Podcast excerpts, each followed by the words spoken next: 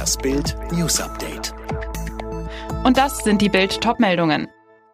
Grünen Palmer fordert Lockdown-Ende. Deutschland dicht und kein Ende in Sicht. Am Montag geht der Lockdown in die Verlängerung. Offizielles Ende dieses Mal der 31. Januar. Nur so wirklich glauben will das niemand. Schluss damit, forderte jetzt Tübingens Oberbürgermeister Boris Palmer von den Grünen.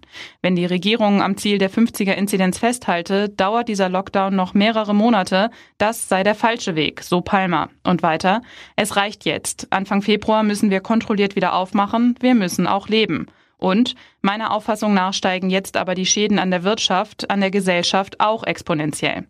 SPD-Gesundheitsexperte Karl Lauterbach sieht das anders. Der Wert 50 sei noch zu niedrig. Das ehrgeizige Ziel müsse 25 Neuinfektionen pro 100.000 Einwohner in einer Woche sein. Angesichts immer mehr Corona-Toter fordert eine Uniklinik, Ärzte sollen Morphium bunkern.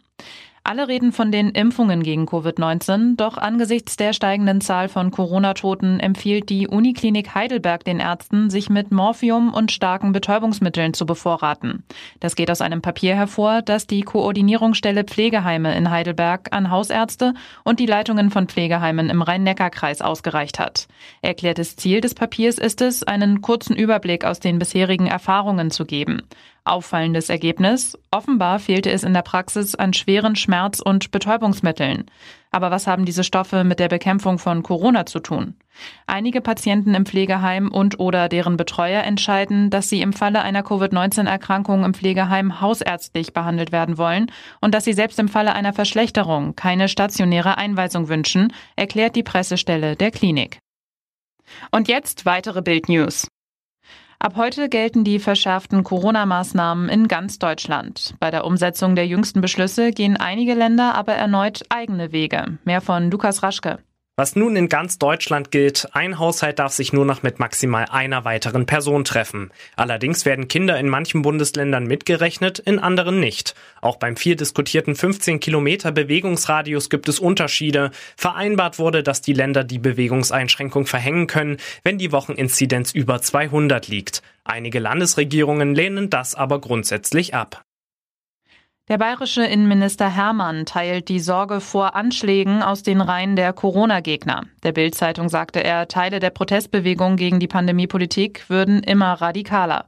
Zuvor hatte bereits Bayerns Ministerpräsident Söder vor einer sogenannten Corona-RAF gewarnt. Die Modekette Adler ist pleite. Der Corona-Lockdown habe so schwere Umsatzeinbußen verursacht, dass das Unternehmen überschuldet sei, hieß es in einer Mitteilung. Was aus den weltweit rund 3300 Jobs wird, ist noch unklar. Adler hofft aber auf eine Sanierung in Eigenregie. Arminia Bielefeld hat im Abstiegskampf der Fußball-Bundesliga einen wichtigen Heimsieg geholt. Durch das 1 zu 0 gegen Hertha haben die Bielefelder die Abstiegsränge verlassen und sind jetzt 15. Zuvor hatte Stuttgart mit 4 zu 1 in Augsburg gewonnen. Alle weiteren News und die neuesten Entwicklungen zu den Top-Themen gibt's jetzt und rund um die Uhr online auf Bild.de. Mehr starke Audio-News von Bild gibt es auch bei den Tech Freaks, der wöchentliche Podcast über Digitales, Computer, Tablets und Smartphones. Tech Freaks, überall, wo es Podcasts gibt.